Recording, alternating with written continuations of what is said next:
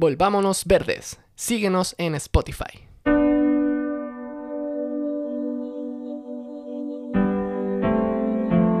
La degradación ambiental es un síntoma de una sociedad mal estructurada. Juan Pablo Rego.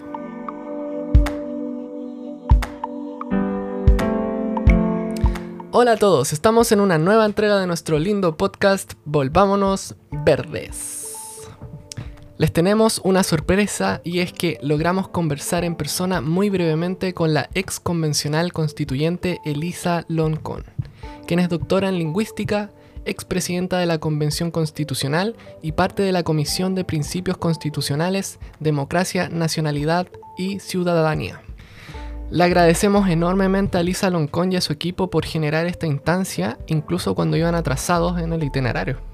Más encima, sí. Fue todo bien espontáneo porque justo averiguamos y Elisa Loncón venía a Villarrica por menos de un día, eran menos de 24 horas, venía desde Temuco a Villarrica y ese mismo día tenía una conversación un conversatorio, una especie de reunión con las personas locales y también con las comunidades indígenas de la zona para conversar sobre los aspectos de la nueva constitución, explicar ciertos artículos y todo eso. Y después se fue inmediatamente a Temuco para irse en un vuelo a Antofagasta y después dijo que se iba de ahí al sur de nuevo. Entonces están como en campaña por todo Chile, algunos convencionales. Y bueno, eh, nos dieron permiso para conversar con ella justo antes de que mm. estuvieran en, esta reunión que ya iba atrasada. Entonces fueron, yo creo que menos de 15 minutos conversando y entrevistando a Elisa Loncón en nuestro auto mientras, mientras llovía. Mientras llovía. Sí. Y eh, por eso les avisamos que es bien breve, es espontáneo y mm, no logramos hacerle todas las preguntas que yo quería hacerle, especialmente acerca de la constitución ecológica, de los aspectos ambientales de la nueva constitución. Pero bueno, fue y está bien, lo logramos, así que estamos felices. Excelente. Vamos con la conversación.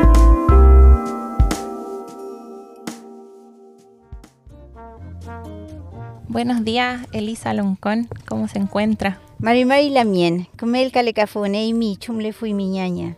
¿Cómo está usted? Bien, muy bien. Y muy agradecida de que nos dé un poquito de su tiempo, ya que está recorriendo todo Chile en este momento, mucho trabajo. Y nosotros, desde nuestro podcast medioambiental, queríamos escuchar su voz y saber un poco de cuál fue su conexión con la naturaleza en su vida, al crecer, por ejemplo. Yo creo que es innegable para un ser humano eh, la conexión intrínseca que tenemos con la naturaleza. Eh, solo un pensamiento occidental eurocéntrico nos separó de la naturaleza y no la vimos, no la sentimos. Pero si tú tomas conciencia y reconoces que tu cuerpo tiene el 75% del agua, o sea, el agua está en tu cuerpo, la naturaleza está en tu cuerpo pero no nos no, no, no, educaron así. En la verdura que comes va el agua, va la naturaleza. O sea, la naturaleza vive en ti. Entonces nosotros como pueblo eh, aprendimos de niño de que la naturaleza vive en nosotros. Yo me he visto como me ves. Eh, el traje negro del mapuche significa de la mujer, eh, significa la fuerza de la naturaleza, la fertilidad y la lluvia. Por eso nuestro traje es negro. Andamos hasta vestida de naturaleza. Eh, las joyas que usamos, la plata refleja, es el reflejo de la luz de la luna. Y las mujeres estamos conectadas a la luna por el tema de la fertilidad. Y eso es lo que representan nuestras joyas. Entonces nosotros desde niños muy, y además todos los cuentos que te hablan de la naturaleza, entonces, por eso nosotros nos llamamos mapuche, somos gente de la Mapu, de la, de la madre tierra, de la Mapu Ñuque. Entonces, eh, no podemos, no, nunca, nunca, eh, de, como separarnos de eso. Pero en el mundo occidental, desde que vamos a la escuela, como te enseñan las ciencias naturales, siempre separada de ti, uno siente de que, bueno, te enseñaron a dominar la naturaleza y ese pensamiento está en crisis.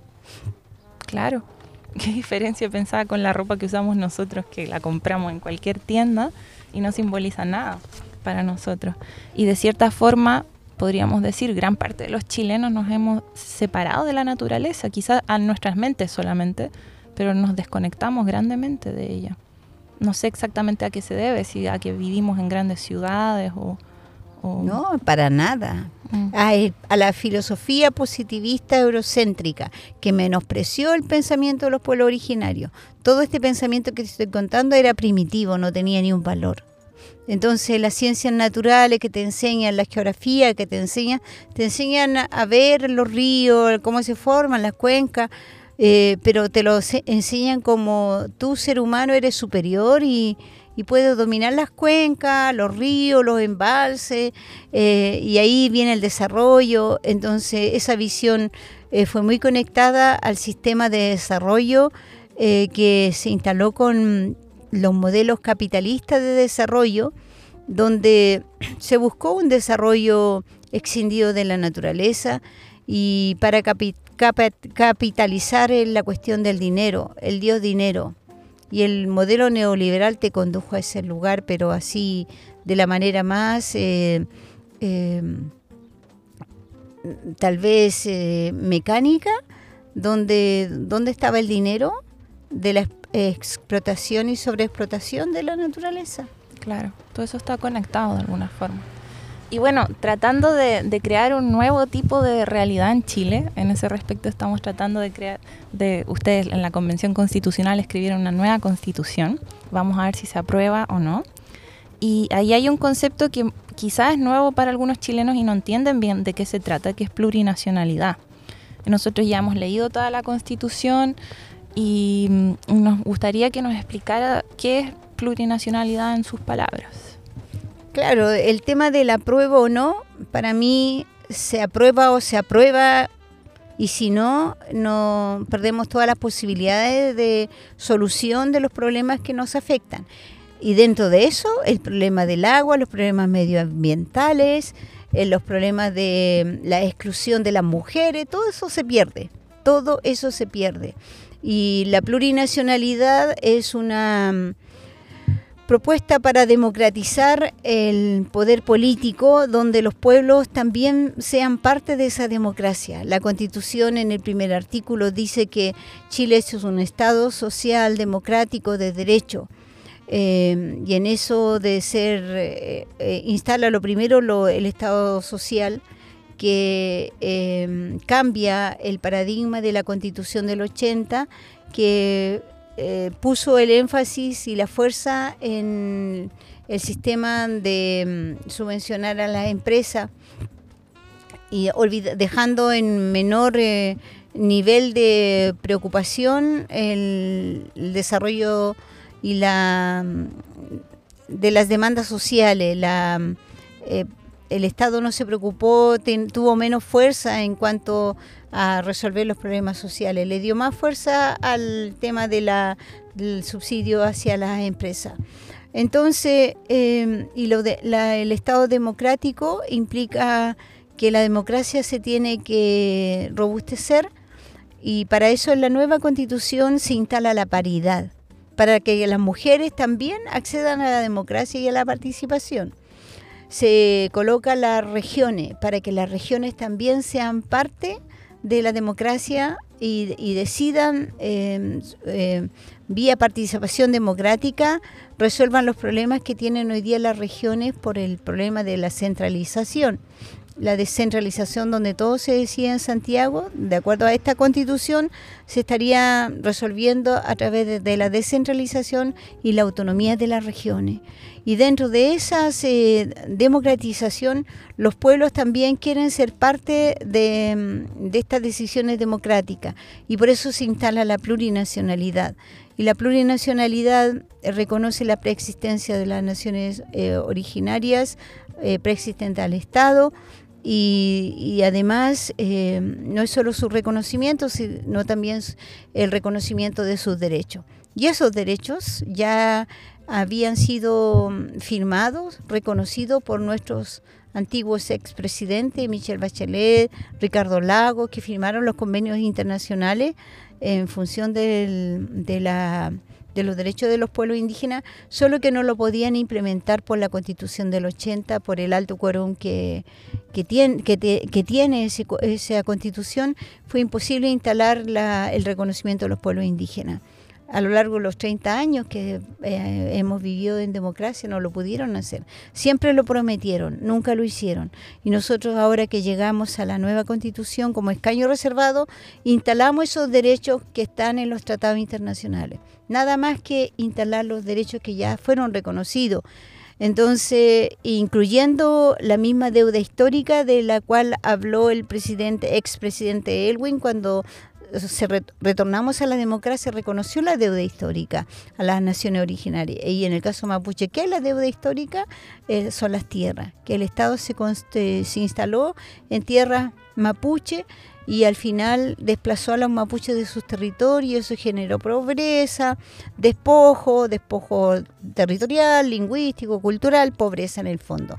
Entonces, hoy día con esta nueva constitución, decimos los pueblos existen, siempre hemos existido, por lo tanto si existen y siempre hemos existido, es justo que también decidan y participen de la democracia chilena. ¿Y cómo vamos a participar? A través de los escaños reservados en el Parlamento, de, eh, en el Parlamento de las regiones, eh, en la Cámara de las Regiones se llama, y eh, a través también a nivel de la Cámara de Diputados, la Cámara de las Regiones, a nivel de las regiones y a nivel también comunal. Y vamos a participar también en paridad. Entonces, eh, de, este modo también con la plurinacionalidad se resuelve el problema de las tierras, porque las tierras eh, hoy día el conflicto que hay en la zona de Guaymapo o Araucanía tiene que ver con que eh, no, ha, habido una solución integral al problema de las tierras. Eh, a través de la ley la, y a través de la CONADI hay un sistema de compra de tierra, pero eso no ha sido suficiente, son 770 las comunidades que ya están con aplicabilidad para que les sean compradas sus tierras, pero es difícil que vía compra se resuelva todo el problema. Entonces se instaló en la nueva constitución una, un artículo, eh, que es el artículo 79, que habla y reconoce que los pueblos y naciones preexistentes tienen derecho a la tierra, al territorio y a sus recursos, y que, que las tierras indígenas gozan de especial protección y que la restitución es el mecanismo preferente de recuperación de las tierras. Y hay un artículo 28, que es un transitorio 28, que dice que el gobierno, eh, presidente, una vez eh, un año de eh, puesta en vigencia la nueva constitución, va a llamar a constituir una comisión especial, una comisión presidencial sobre tierras. Y esa comisión presidencial sobre tierra, tierra va a estar integrada por expertos, juristas, eh, qué sé yo, antropólogos, abogados y también por, personas del pueblo mapuche, de los pueblos indígenas, para que hagan un estudio de cuáles son las tierras indígenas y cómo, cómo se van a restituir las tierras. Eh, y esa restitución de tierra, eh, ellos van a hacer la, la, ley, el modo, la metodología. Entonces, claro, las tierras que tienen aplicabilidad en CONADI están en base al título de Merced por eso tienen aplicabilidad. Pero eh, hay tierras que, que no van a poder ser recuperadas. Por ejemplo, si Villarrica fue construida sobre tierras que fueron mapuche y que están en el Tito de Merced, también en, en, Temuco hay el mismo caso, o sea, para las Casas tiene la misma situación. La ciudad fue ampliada sobre tierras mapuche que tienen título de merced, por lo tanto no se van a recuperar esas tierras. Las ciudades van a seguir existiendo es imposible recuperar esas tierras. Entonces, esa comisión tendrá que hacer un estudio de cómo va, a restituir las tierras para esa familia. Y en lo imposible, cuando ya no se pueda, me imagino, está también la restitución, la, indemnización. Entonces, cuando hablamos de la especial protección, es que se va a buscar una para que el pueblo mapuche en el futuro siga teniendo su tierra. Eh, pero va a haber casos en que no va a ser posible. Entonces, pero todo eso lo va a definir esa comisión. Y, bueno, eso está dentro de las normas, eh, la plurinacionalidad en el fondo se debe entender como una solución a los problemas que hoy día afectan al Guaymapo eh, y que tiene que ver fundamentalmente con el problema de las tierras y, eso se tiene un camino de solución hoy día con esta nueva constitución. Todo lo que hoy día ocurre en el Guaymapo se debe a la antigua constitución, no a la nueva. Esta constitución propone una solución. Claro, un modo distinto de hacer las cosas para tener resultados distintos. En función del reconocimiento del derecho político y en función del reconocimiento de los derechos a las tierras, a la cultura y a la lengua. Sí, aún así eh, siento, yo he hablado con personas y siento que sienten miedo, miedo de la plurinacionalidad o miedo de los cambios que podría traer esta nueva constitución y no sé exactamente de dónde viene ese miedo, no sé si usted podría... Es muy ingenuo no saber de dónde viene el miedo, porque lo está haciendo la campaña del rechazo. Mm. La campaña del rechazo está diciendo con nombre y apellido a quién hay que tenerle miedo. Y así aparece muchas veces mi nombre en video. O sea, a esa señora hay que tenerle miedo. Entonces, al pueblo mapuche hay que tenerle miedo, porque esta, si, esta constitución se aprueba, hay que tenerle miedo a los mapuches. Y bueno, es racismo, racismo así absoluto. Entonces, pero, pero ¿por qué tenerle miedo eh, cuando en el fondo eh, son los discursos que nosotros instalamos, no son solo indígenas? ¿Le pueden tener miedo a la paridad? ¿Por qué le tienen, por qué le tienen, pueden tener miedo a la mujer si la constitución, la nueva constitución instala los derechos de paridad, instala los derechos de las regiones, instala los derechos de la diversidad sexogenérica, instala los derechos de las niñas y niños y adolescentes, instala los derechos sociales. ¿Le vamos a tener miedo a que tengamos escuelas públicas de, calidad y que eso no sea un negocio? ¿Le vamos a tener miedo que tengamos eh, eh, sistema de salud público eh, a partir de potenciar la atención primaria de la salud? Con un sistema solidario que tú tengas y sepas de que pides una cita y, no y te la van a responder, pides una hora médica y te la van a dar y no va a tener que esperar hasta que después te moriste y ahí te dan las horas. ¿Eso le vamos a tener miedo? O sea, esta constitución no es indigenista no, para nada es solo indígenas. Es una partecita los indígenas. Lo demás son los derechos sociales. Imagínate los derechos de la diversidad sexogenérica. ¿Cuánta discriminación sufren eh, las personas que son lesbianas, eh, los gays?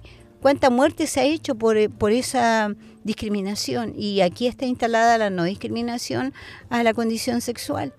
Entonces, hay que informar hay que informar y dar una buena fuente de información a partir del texto, de los artículos y a partir de eso hacer las conversaciones. Una buena forma de perder el miedo es leer la Constitución y ver que, tiene mucho sentido todos los artículos. Y, identificar sus derechos, mm. porque los derechos de toda la ciudadanía están en esta nueva Constitución.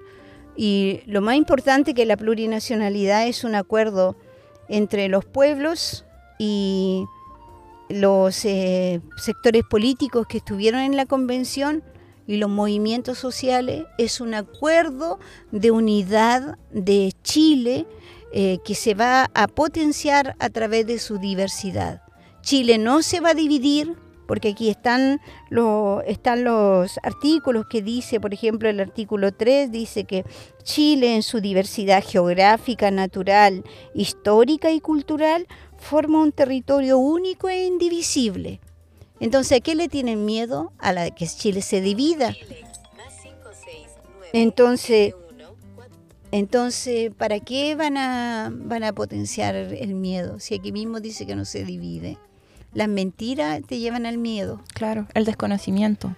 Por supuesto. Hoy te me están llamando para ir al trabajo. Katy, ¿te gustaría agregar algo más? Bueno, que se terminó bien de repente la conversación porque se tenía que ir con urgencia.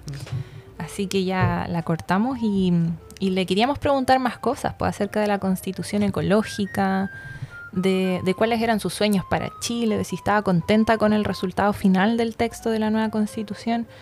Y finalmente, cuando fuimos a la conversación, esta que fue más larga, que ya tuvo con todas las personas, con las comunidades, ahí se hablaron esos temas, pues y ahí ella mencionó que el tema ecológico está muy presente dentro de la Constitución y dijo que, mm, que claro, habló de los artículos de la Constitución, como el artículo 1, donde dice que Chile se declara un Estado ecológico, también se reconoce la relación indisoluble del humano con la naturaleza, a ah, me encanta que la Constitución reconozca eso porque es precioso.